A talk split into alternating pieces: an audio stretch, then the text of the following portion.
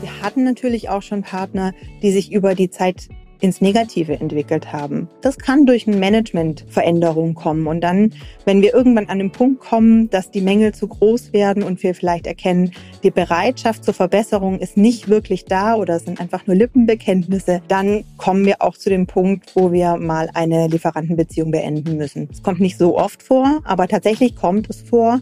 Und dann kommen wir tatsächlich an dem Punkt, dass wir entscheiden, okay, wir müssen hier eine Zusammenarbeit langfristig beenden. Wir sprechen mit dem Lieferanten, weil wir auch fair uns von Lieferanten verabschieden wollen und reduzieren über die Zeit einvernehmlich die ähm, Bestellungen, die wir bei dem Lieferanten machen, um auch hier nicht zu sagen, okay, wir sind raus, wir sind fertig damit und nachher ähm, geht die Fabrik in den Bankrott und wir wären schuld und die Mitarbeitenden in der Fabrik hätten dann ihre Arbeit verloren. Das wollen wir ganz bewusst vermeiden und deswegen sind wir auch hier transparent, um ja einfach auch auf Augenhöhe eine Geschäftsbeziehung zu beenden.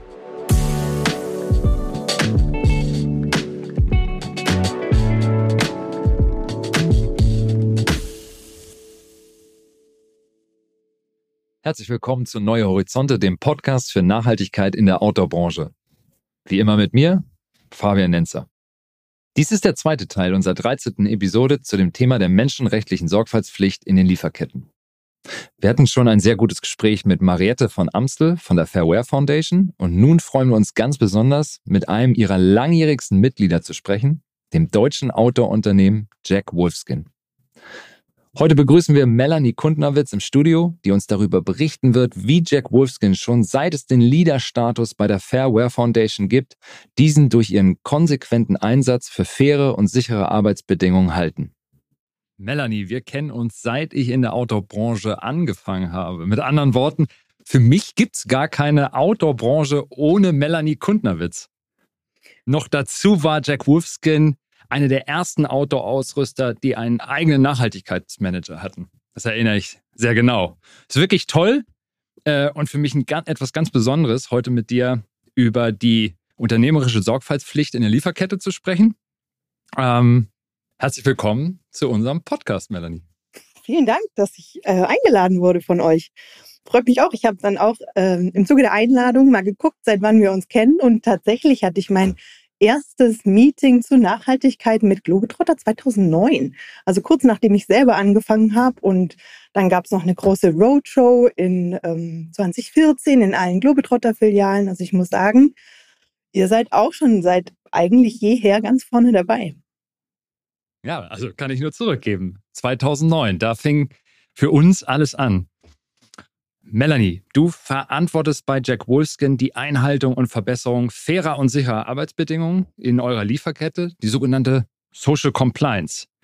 Und jetzt haben wir wirklich mit dir jemanden äh, hier im Studio, der dieses Thema seit also über zehn Jahren betreut. Und du bist in Deutschland ähm, ja eine echte Pionierin. Ähm, als du angefangen hast, da gab es noch nicht so viele Social Compliance Officer. Richtig? Ja, das stimmt. Also in großen Konzernen gab es das langsam schon. Sozialauditierung gibt es tatsächlich schon so um die 20 Jahre, würde ich sagen. Aber in den nicht ganz riesigen Unternehmen war das tatsächlich ein ziemlich früher Zeitpunkt, um Menschen zu haben, die sich ausschließlich um den Bereich Nachhaltigkeit sowohl so, äh, sozial und ökologisch gekümmert haben. Das stimmt. Und was hat dich so motiviert? Was hat dich getrieben, in, diesen, äh, in diesem Bereich zu arbeiten? Warum ist dir ähm, ja, das ist so wichtig?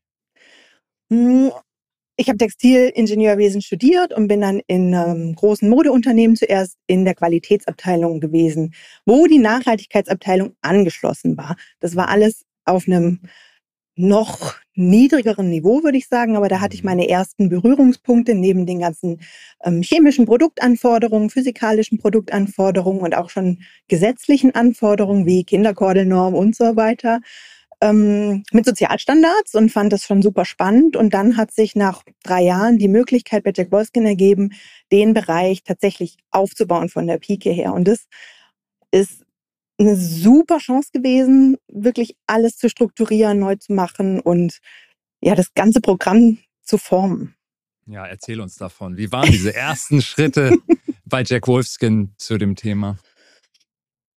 Es war schon wirklich viel da, weil tatsächlich von Firmengründung an das den Gründern wichtig war. Ich hatte auch die Chance, mit dem Firmengründer darüber sehr lang mhm. zu sprechen und sie haben von Anfang an Reparaturservice gehabt, haben darauf geguckt, dass sie langfristige Lieferantenbeziehungen hatten, haben auf nachhaltige Materialien gesetzt, also schon recht früh ähm, recycelte Materialien auch eingesetzt und so weiter.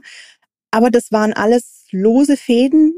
Es war allen wichtig, aber es war einfach kein strukturiertes Programm. Und da wurde dann entschieden, okay, wir wollen es jetzt professionalisieren und einfach besser aufsetzen.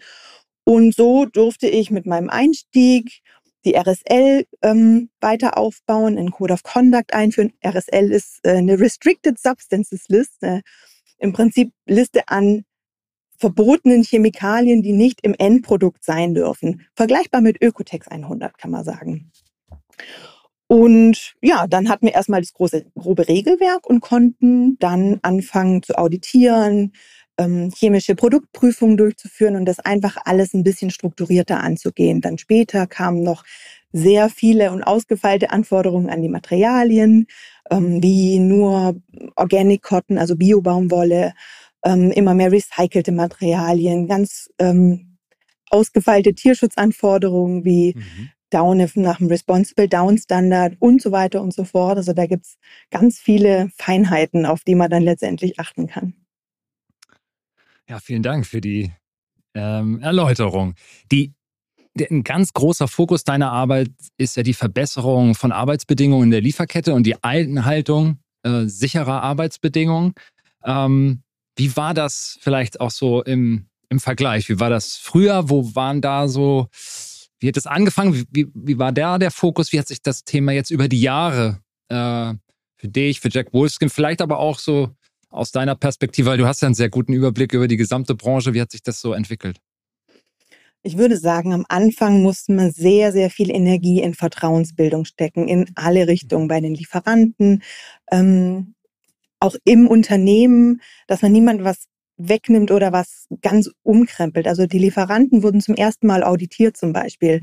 Da sind natürlich Ängste im Spiel. Es ist was Neues. Sie haben Angst, dass man dann weggeht von jemandem, sich abwendet. Sie wussten gar nicht, mit was sie konfrontiert waren. Mhm. Also war die erste Herausforderung ganz am Anfang, alles zu erklären. Wir hatten mehr Schulungstermine bei den Lieferanten als wirkliche Auditierung. Wir mussten mhm. erstmal langsam ranführen und denn nur wer das Thema versteht ähm, ist auch bereit, mit in die Richtung zu gehen. Und weil wir eben so langfristige Lieferantenbeziehungen haben, ist es uns dann ziemlich schnell gelungen, Vertrauen zu schaffen, zu sagen, hey, wir investieren in euch, wenn wir sehen, es passt vielleicht was noch nicht, aber ihr habt Lust drauf, mit uns den Weg zu gehen. Dann haben wir geschult, dann sind wir hingegangen und sind gemeinsam durch die Korrekturpläne, die aus so einem Audit resultieren, durchgegangen und haben richtig getüftelt, wie man die Arbeitsbedingungen in den Produktionsstätten verbessern kann. Genauso war es im Umfeld, also mit den Stakeholdern, mit anderen Unternehmen, die auch an Nachhaltigkeit arbeiten. Mittlerweile haben wir unheimlich tolle Synergieeffekte, weil wir zum Teil ähnliche Produktionsstätten, gleiche Produktionsländer, was auch immer haben. Und wir arbeiten zumindest in der Outdoor-Industrie wirklich sehr toll miteinander, um ein gemeinsames Ziel zu erreichen, mit unseren Produktionsstätten auch.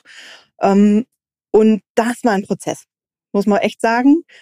Das hat sehr viel Energie gekostet, ähm, das aufzusetzen. Und mittlerweile haben wir uns alle dran gewöhnt. Wir reden nicht nur mit Brands untereinander, mit Lieferanten, sondern auch mit NGOs ganz viel, also Nichtregierungsorganisationen, wie zum Beispiel der Clean Clothes Campaign und den ganzen Unterorganisationen, mhm. ähm, um auch Ideen zu bekommen, was man noch besser machen kann. Und ich würde sagen, mittlerweile geht ganz viel in die Transparenzrichtung. Mhm. Ähm, also ein ganz vertrauensvoller, kooperativer Ansatz mit allen verschiedenen Stakeholdern, die Interesse an diesem Thema haben. Ja. ja. Und sagen. natürlich an ganz wichtiger Stelle eure Partner in der Supply Chain, mit denen ihr angefangen habt, besucht, viele Besuche gemacht, Trainings gemacht habt. Ja. Ähm, genau. Ihr seid ja Teil der Fairware Foundation. Also ihr seid Mitglied bei der Fairware Foundation. Und das, wenn ich richtig informiert bin, bereits seit 2010 auch schon. Ganz genau. Ähm, Wie hilft euch die Fairware Foundation als Multi-Stakeholder-Initiative in dem Bereich in dem äh, Fortschritte zu machen? Auf ganz vielen Ebenen. Also wir haben uns überlegt, welche Multi-Stakeholder-Organisation ist die beste, bei der wir eintreten können, um den Austausch zu haben und um uns auch ein bisschen zu herauszufordern, was, was können wir noch besser machen und unsere Lücken auch zu finden. Ähm, also haben wir, nachdem wir 2007 das, das Programm aufgebaut haben, bis 2010 uns dann wirklich damit befasst, wer passt zu uns, wo es, sind auch ambitionierte Ziele dahinter und es nicht nur reines Audit, damit man ja die Box abhaken kann sozusagen. Und dann sind wir auf die Fairware Foundation gekommen, die viele Vorteile hat aus meiner Sicht. Also zum einen ist mittlerweile eine sehr große Mitgliederbasis mit ganz unterschiedlichen Unternehmensgrößen. Wir tauschen uns eng und gut miteinander aus, geben uns Ideen, wie wir einfach alle wachsen können. Ähm, die Verwehr bietet einen super Stakeholder-Dialog, weil es eben eine Multi-Stakeholder-Organisation ist, in der auch NGOs im Board sind zum Beispiel, ähm, aber auch Regierungsorganisationen sind tatsächlich drin, die auch Geld geben. Also die Fairware hängt nicht nur von den Firmen ab. Es hat ein ganz gutes aufgeteiltes Finanzierungskonzept, sodass die Unternehmen die Fairware Foundation nicht sozusagen erpressen könnten, wenn sie es denn wollten, um in eine bestimmte Richtung zu gehen. Das ist auch ein, sehr großer Vorteil und dass einfach der Dialog angeregt wird. Also wir haben sehr viele Austauschtreffen und inspirieren uns und arbeiten zusammen. Sie haben einen Beschwerdemechanismus, ein sehr unabhängiges System für die Produktionsstätten, dass sich die Mitarbeitenden aus den Fabriken im Falle eines Verstoßes gegen den Verhaltenskodex direkt an die Verwehr wenden können, wenn sie selber nicht weiterkommen in der Problemlösung ähm, und wir dann als Unternehmen eingreifen können, um das Problem zu lösen. Auf die Weise sind Probleme transparent und wir können dran arbeiten und die Mitarbeiter werden gesehen. Das ist jetzt auch im neuen Lieferketten-Sorgfaltspflichtengesetz ein wichtiger Bestandteil und die VR hat das einfach schon immer mit in ihrem Programm gehabt.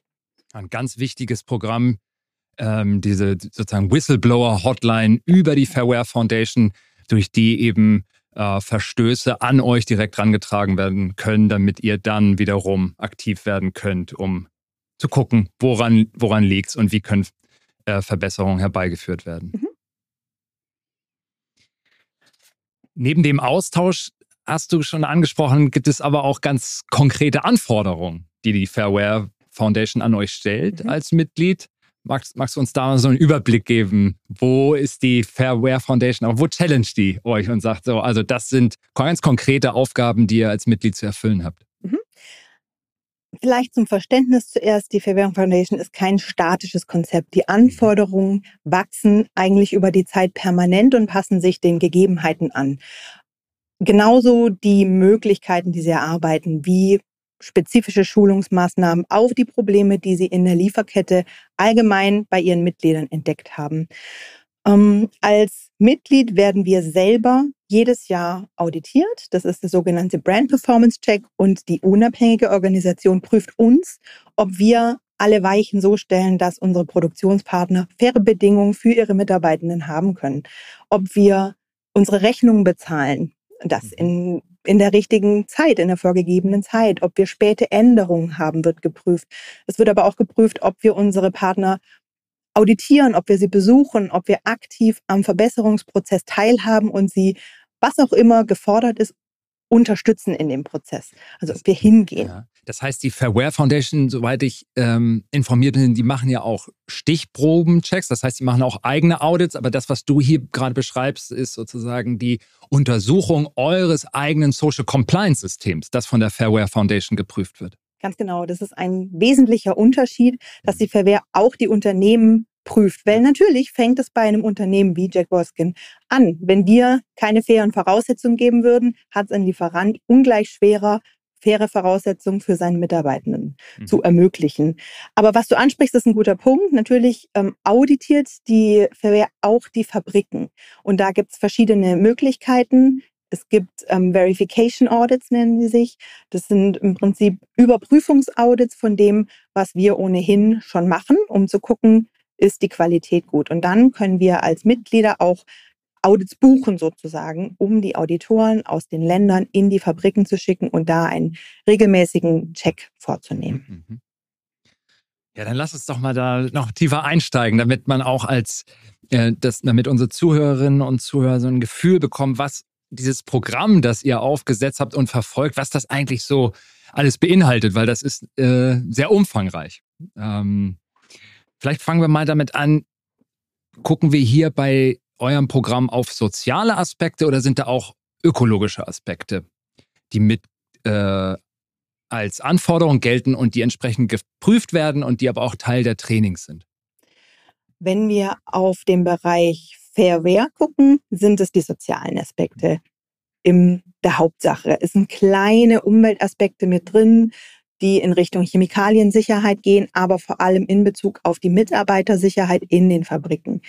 Wenn wir auf unser Programm als Jack Wolfskin gucken, dann haben wir natürlich einen ganz wesentlichen Teil auf die ökologischen Standards auch aufgebaut. Also wir sind BlueSign Systempartner die große, große Mehrheit unserer eingesetzten Stoffe ist BlueSign zertifiziert. Das bedeutet, dass sie hergestellt werden nach der besten verfügbaren Technik. Alle Prozesse in der gesamten Lieferkette, im Prinzip vom Garn, Spinnen bis hin zum fertigen Stoff, ähm, werden überprüft vom BlueSign, auch unabhängig von unabhängiger Seite und optimiert, dass keine äh, Schadstoffe in die Luft gehen, in ähm, die Natur gelangen, aber auch, dass die Prozesse sicher sind für die Mitarbeitenden.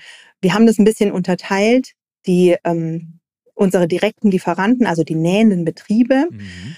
ähm, sind vor allem nach Sozialstandards geprüft, weil da nicht so viele chemische Prozesse stattfinden für unser Produkt. Das ist in der Mode unter Umständen anders, aber in der Autoindustrie werden schon fertig gefärbte Stoffe zum Beispiel zu unseren Nähbetrieben geliefert und dort sind dann die Sozialstandards im Fokus, weil einfach unheimlich viele Menschen an den Produkten sitzen und sie herstellen. Auch das ist immer ein netter Aspekt, den ich ganz oft in Gesprächen höre. Alle Textilien sind Handarbeit. Es gibt keine wirklich große maschinelle Produktion, wie man sich vielleicht so eine Autoproduktion herstellt. Es ist alles Handarbeit und deswegen ist da das größte potenzielle Risiko. Vielen Dank, dass du das nochmal hervorhebst, weil das ist mir auch immer ein wichtiges Anliegen. Ähm, wir haben da ganz wenig oder so gut wie keine automatisierten Prozesse in dem Sinne, sondern es ist wirklich äh, menschliche Arbeit, die da stattfindet. Und insofern geht damit ja auch immer einher eine besondere Wertschätzung, die wir den Produkten gegenüber erbringen müssen und unbedingt sollten, Absolut. weil da viele Stunden äh, Arbeit reinfließen. Mhm. Insofern auch nochmal ein Plädoyer für die Produkte natürlich dann gut zu pflegen und lange auch im Einsatz zu haben, oder? Absolut. Das ist, was jeder für Nachhaltigkeit tun kann. Seine Produkte möglichst lange im Einsatz zu halten, möglichst gut zu pflegen, zu reparieren und einfach wertzuschätzen. Und wenn man sie vielleicht am Ende nicht mehr sehen mag, gerne weiterverkaufen. Ja. Ihr habt ein tolles Programm, wenn ich mich richtig erinnere. Ja, da sind wir, haben wir natürlich ähm, auch eine Möglichkeit, weil wir als Einzelhändler da sehr nah an Kundinnen und Kunden sind. Und insofern ist das, glaube ich, etwas, wo der, wo wir als Retailer ähm, viel machen können im Bereich Reparatur, ähm, äh, Pflege der Produkte, aber dann eben auch in der äh, im Bereich Secondhand, um die Produkte möglichst lange im Einsatz zu halten. Aber vielen Dank für die Blume an der Stelle. Lass uns doch mal einsteigen. Vielleicht äh, unterscheiden wir mal so zwischen bestehenden Partnern und ähm, neuen Partnern, die, die ihr reinnimmt. Ich denke da, ich weiß jetzt nicht, wie hoch ist so eine Fluktuation oder habt ihr vielleicht auch einen ganz festen Stamm an produzierenden Betrieben? Aber ja. ja? Wir haben einen relativ stabilen Lieferantenstamm, muss man sagen. Aber natürlich kommt es immer mal wieder vor, dass man vielleicht eine neue Produktkategorie mhm. erschließt oder aus irgendwelchen anderen Gründen vielleicht größere Kapazitäten braucht, dass man neuen Partner dazu gewinnt. Und da haben wir relativ feststehende Prozesse. Wir gucken uns den Lieferanten zuerst an.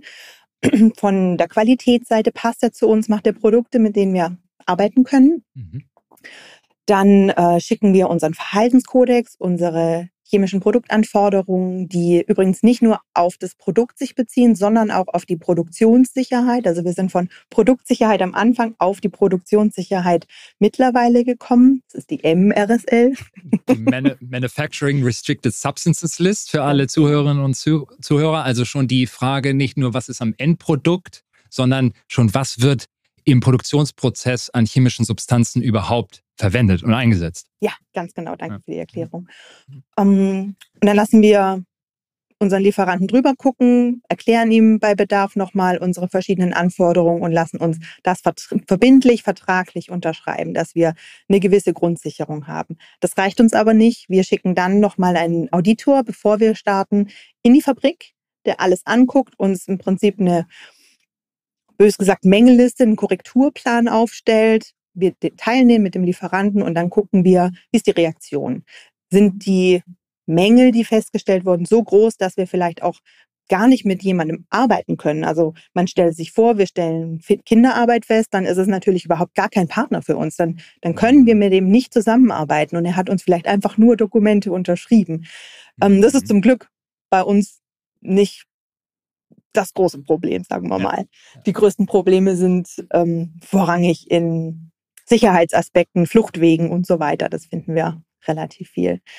Und wenn wir dann an dem Punkt sind, dass auditiert wurde, dass wir mit dem Lieferanten bereits gestartet haben, an den Korrekturmaßnahmen zu arbeiten, gehen wir in eine Testproduktion und fangen langsam an, Volumen zu steigern, wenn es ein Partner für uns ist. Und das heißt, mit der, mit der dem Unterschreiben des Code of Conduct, also des Verhaltenskodex eurer sozialen und ökologischen Anforderungen, der Prüfung, also des, des Audits nochmal und dann der Verbesserung auch direkt am Anfang schon, um die Partnerschaft zu starten, ähm, ja, entwickelt sich dann ähm, eine, eine vertrauensvolle Zusammenarbeit. Im Idealfall, ganz genau.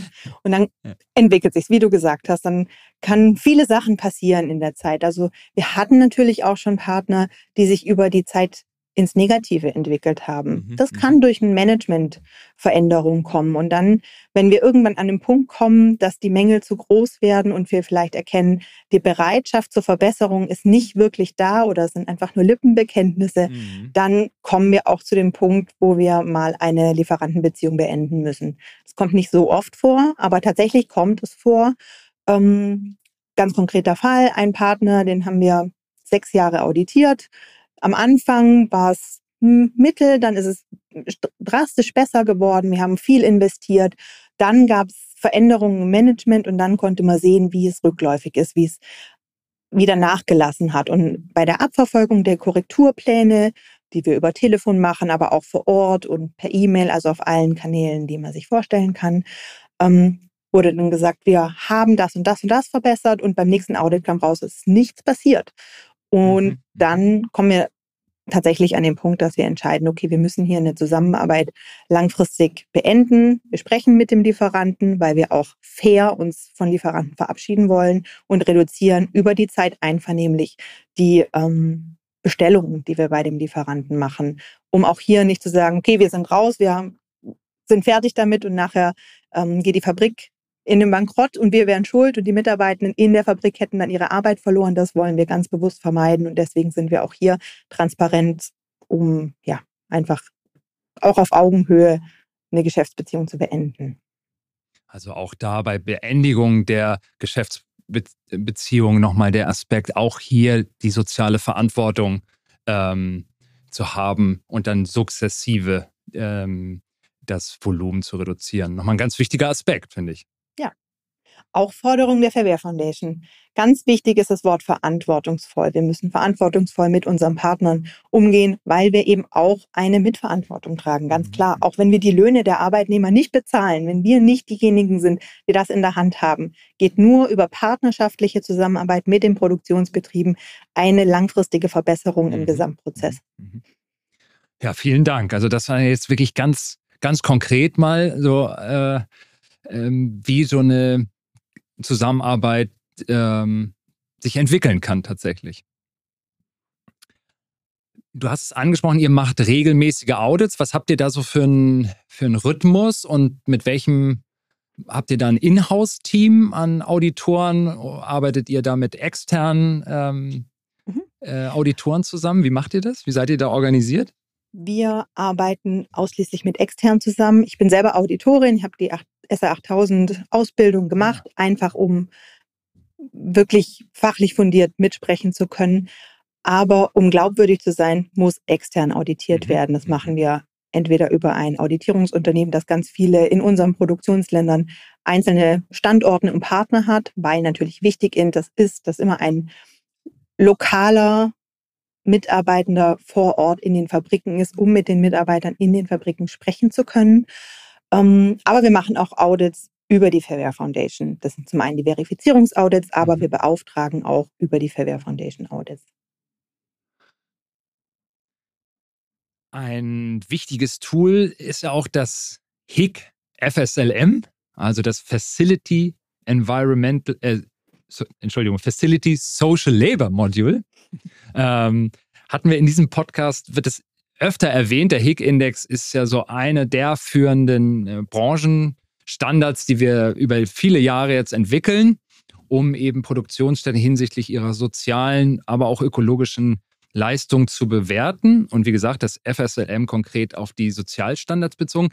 Wie stark arbeitet ihr schon äh, mit, den, mit dem HIC FSLM und wie ist das vielleicht auch im, zu sehen im Zusammenhang der angesprochenen Audits, aber auch im Rahmen der, der Partnerschaft, Mitgliedschaft äh, bei der Fairware Foundation? Wie setzt ihr dieses Tool ein? Ja, das tun wir in der Tat. Wir sind selber Mitglied der SHC mhm. und als solches nutzen wir den HIG-Index in all seinen Modulen. Also wir selber nutzen das Brand and Retailer Module, dann haben wir das Facility Environmental Module, das wir in unserer gesamten Lieferkette bis runter in die tiefste Ebene einsetzen und das FSLM auch. Aber ich muss sagen, hier sind wir gerade noch mit der Verwehr und SAC bzw. HIG dran, einen guten Prozess zu finden, um es zu vereinheitlichen, weil wir möchten Doppelaudits auf jeden Fall vermeiden. Das saugt Kapazitäten von unseren Produktionspartnern, die wir lieber in Umsetzungsprojekten sehen wollen, als in ständigen Wiederauditierungen nach anderen Systemen.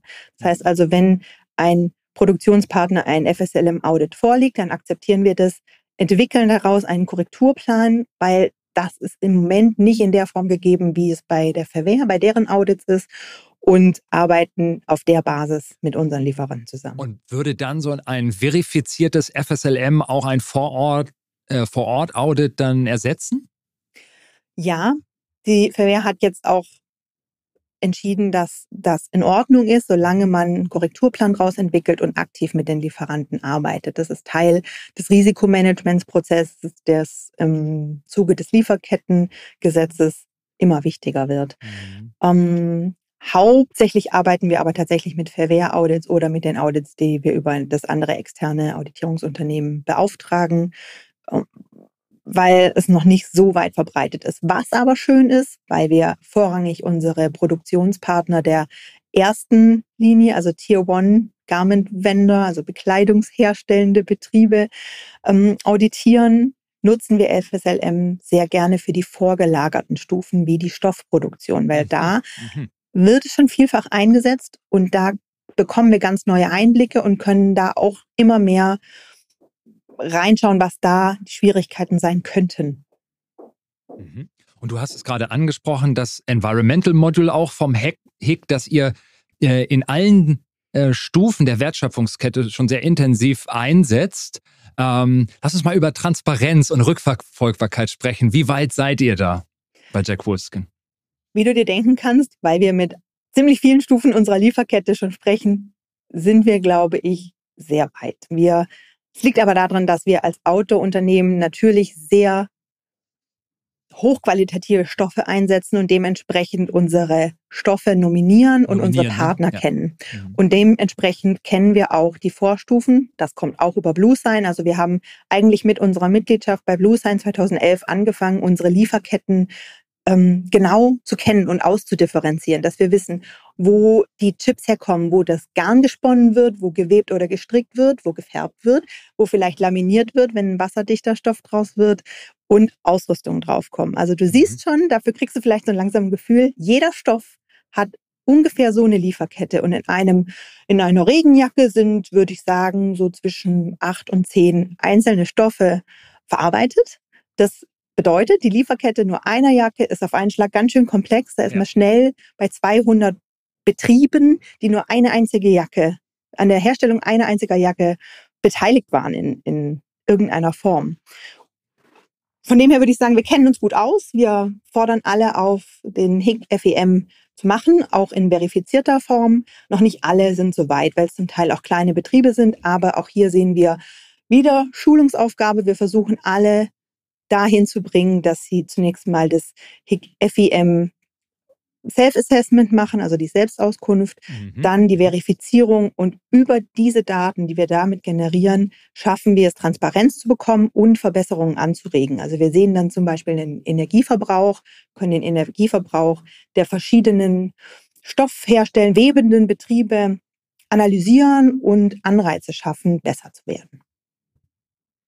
Also da seid ihr schon sehr weit beim Thema Transparenz und ihr habt ja auch seit vielen Jahren äh, veröffentlicht, äh, Jack Wolfskin, ja einen Nachhaltigkeitsbericht, wo ihr auch transparent über die äh, Fortschritte und die verschiedenen ähm, äh, Produktionsprozesse äh, Auskunft gebt. Und dann macht ihr ja auch noch einen ganz äh, eigenen Bericht im Rahmen der Fairware Foundation zu eurem speziell zum Thema ähm, soziales Engagement in der Lieferkette. Lass uns vielleicht nochmal, weil das ja auch hier ein ähm, Konsumentenpodcast ist, mhm. wie, ne, wie schätzt du das ein? Wie ist deine Sicht auf, wie ist diese Übersetzung jetzt von der Transparenz ähm, in der Lieferketten in, in die Kommunikation rein? Äh, welchen Ansatz verfolgt Jack Wolfskin da? Wir haben uns 2014 entschlossen, über ein Lieferantencode-Label, das in der Nähe vom Pflegeetikett eingenäht ist oder direkt drüber oder drunter, um Rückverfolgbarkeit bis hin zur Produktionsstätte für unsere Kunden zu ermöglichen. Das heißt also, Sie sehen den Code, können auf mhm. unsere Website gehen und können sich angucken, in welchem Produktionsbetrieb diese Jacke, diese Hose hergestellt worden ist, haben dann die Möglichkeit zu sehen, wie viele Männer, wie viele Frauen arbeiten in ähm, der Fabrik. In aller Regel, ich würde sagen, gut 80 Prozent der Menschen, die in der Textilindustrie arbeiten, sind Frauen. Deswegen sind Frauen auch ein großes Thema, auch was Schulungsbedarf mhm. hervorruft, also Gleichberechtigung, Diskriminierung, aber das nur am Rande. Mhm, mhm. ähm, wir geben Auskunft über das Auditergebnis, also es kann auch von jedem angesehen werden. Wir zeigen, wo unsere Produktionspartner sind, geben die Adresse an, ähm, teilen viele Informationen in unserem Sozialbericht wie auch auf unserer Webseite. Also es lohnt sich für jeden mal reinzuschauen und drauf zu surfen. Ein Thema, über das wir auch sprechen wollen, ist das Lieferkettengesetz. Das greift ja jetzt ab dem 01.01.2024 dann auch für euch und es gibt dann eine europäische Variante, die wird dann voraussichtlich in, in 2026 dann greifen. Ähm, Ziel des Entwurfs ist es ja, dass deutsche Unternehmen zukünftig für die Einhaltung der Menschenrechte in ihrer Liefer- und Wertschöpfungskette äh, stärker verpflichtet werden. Ähm, wie verhält sich das so für euch? Du guckst da wahrscheinlich ganz gelassen drauf in, im Hinblick, wie ihr, weil ihr dieses Thema einfach schon so seit vielen Jahren sehr intensiv betreut äh, oder äh, bearbeitet und eben Teil der Fairware Foundation auch seid, was ja wirklich so der, ja, die, wir hatten es schon angesprochen, die führende Multi-Stakeholder-Initiative in dem Bereich ist. Sagen, oder, warten da, oder warten da ganz viele Herausforderungen noch auf euch jetzt speziell? Mit Sicherheit.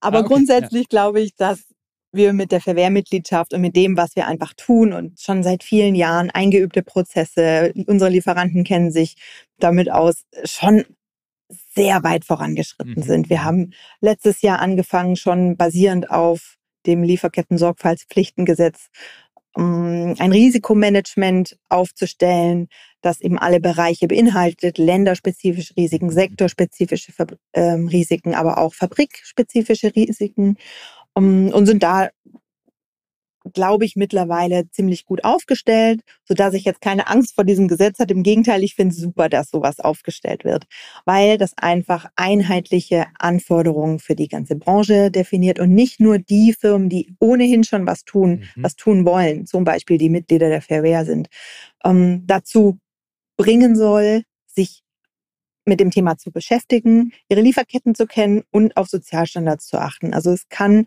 dann zumindest von den großen Unternehmen keine mehr geben, die sich nicht mit dem Thema Sozialstandards, soziale Nachhaltigkeit auseinandersetzen. Und das finde ich schon wirklich eine gute Entwicklung. Aber du sprichst an, dass die EU-Gesetzgebung dazu auch noch kommen wird. Mhm. Da entstehen schon Herausforderungen für uns, weil es im Moment durch die verschiedenen Landesgesetzgebungen dazu kommen könnte, dass wir unterschiedliche Reporting-Anforderungen bekommen. Und je mehr wir unterschiedlich reporten müssen, desto mehr Zeit geht natürlich auch für diese unterschiedlichen Reportings auf, die uns dann am Ende fehlen für die Umsetzungskapazitäten. Also wenn die EU es schafft, eine einheitliche Gesetzgebung, gerne ambitioniert, also nicht nach dem mhm. geringsten Standard, sondern gerne nach dem höchsten Standard aber zu etablieren, aber einheitlich, aber einheitlich ja. dann wäre viel gewonnen. Und dann kann sich auch langsam keiner mehr wegducken. Dann gilt es für alle Unternehmen in der EU. Ähm, Im Moment sind auch nur die großen Unternehmen betroffen. Ich bin der Meinung, es können auch kleinere, wie die Verwehr zeigt. Da sind wirklich relativ kleine Unternehmen drin. Die können das auch leisten. Sie können auch ihre, ihre Lieferkette kennen. Wir haben andere Herausforderungen als große Unternehmen, aber grundsätzlich finde ich sehr toll, dass diese Entwicklung stattfindet in der EU. Können die Anforderungen noch strenger sein? Strenger kann es immer werden. ja. Also ich glaube, im Moment ist es schon ambitioniert, mhm. weil es auf die gesamte Lieferkette abzielt. Nicht nur auf die direkten Vertragspartner, sondern auf die ganze Lieferkette. Und wenn wir umsetzen, was im Moment im Gesetz steht, ist es schon mal ein Schritt, wenn das wirklich alle machen. Und ich glaube, dann gibt es immer Feinschliffe. Es kann gefordert werden, dass mehr Zusammenarbeit unter den verschiedenen Unternehmen gefördert wird, dass man gemeinsam an Verbesserungsprozessen arbeitet. Das ist immer ein großer Hebel, haben wir über die Verwehr gelernt. Ähm, genauso könnte man über eine gemeinsame Beschwerde-Hotline, die irgendwo extern gemanagt wird, mhm. nachdenken. Wäre auch ein Synergieeffekt, den man sich vorstellen könnte. Aber die Feinheiten kommen später. Ich glaube, erstmal muss die Basis geschaffen werden und dann sieht man, wie sich es weiterentwickeln kann. Ja, Melanie, dann sind wir, glaube ich, am Ende so unserer Redezeit auch schon angekommen. Ich bedanke mich ganz herzlich ähm, für diesen wirklich spannenden Austausch. Und wie ich eingangs gesagt habe, für mich gibt es äh, keine Outdoor-Branche ohne Melanie Kundnerwitz. Das das ist wirklich äh, was Aber das ganz kann Besonderes. Ich und du bist ja Dank. auch schon seit 2009, glaube ich. Auch seit dabei. 2009 dabei, genau. Ja. Ja. ja, danke für die Einladung. War ein tolles Gespräch, hat mich sehr gefreut. Vielen Dank, Melanie. Alles Gute für die Zukunft. Das war der zweite Teil unserer 13. Episode über die menschenrechtliche Sorgfaltspflicht in den Lieferketten. Mal wieder auf Deutsch, was ich ja bei einer deutschsprachigen Gesprächspartnerin angeboten habe. Für mich hat das Gespräch wieder gezeigt, wie wichtig die Langfristigkeit in der Planung bei allen Themen der Nachhaltigkeit ist und wie ebenso wichtig auch die Zusammenarbeit ist. Keiner alleine kann schaffen, was getan werden muss, um eine lebenswerte Zukunft zu gestalten, für uns hier in Europa und auch allen Beteiligten in den Herstellungsländern. Das Gespann Fairware Foundation und Jack Wolfskin als Stellvertreter oder auch Paradebeispiel zeigt, wie viel wir doch erreichen können, wenn wir konsequent bleiben und immer wieder dahin gucken, wo wir die Dinge noch besser machen können. Ähnlich wie in unserem Gespräch mit Marco Hühn von Deuter in der achten Episode. Hört auf jeden Fall da gern mal rein, wenn euch das Thema Soziales interessiert. Denn nicht vergessen, alle Bekleidungsteile sind grundsätzlich Handarbeit und da sind einfach sehr viele Menschen dran beteiligt. Das war Neue Horizonte, der Podcast für Nachhaltigkeit in der Outdoor-Branche. Ich hoffe, es hat euch gefallen. Ihr findet Neue Horizonte überall da, wo es gute Podcasts gibt. Lasst uns gerne einen Kommentar da, vielleicht auch mit Themen, die euch besonders interessieren, sodass wir für euch die Antworten finden können. Vielen Dank fürs Zuhören. Bis zum nächsten Mal mit dem super spannenden Thema Textil zu Textilrecycling, bei dem es besonders viel um Innovation gehen wird.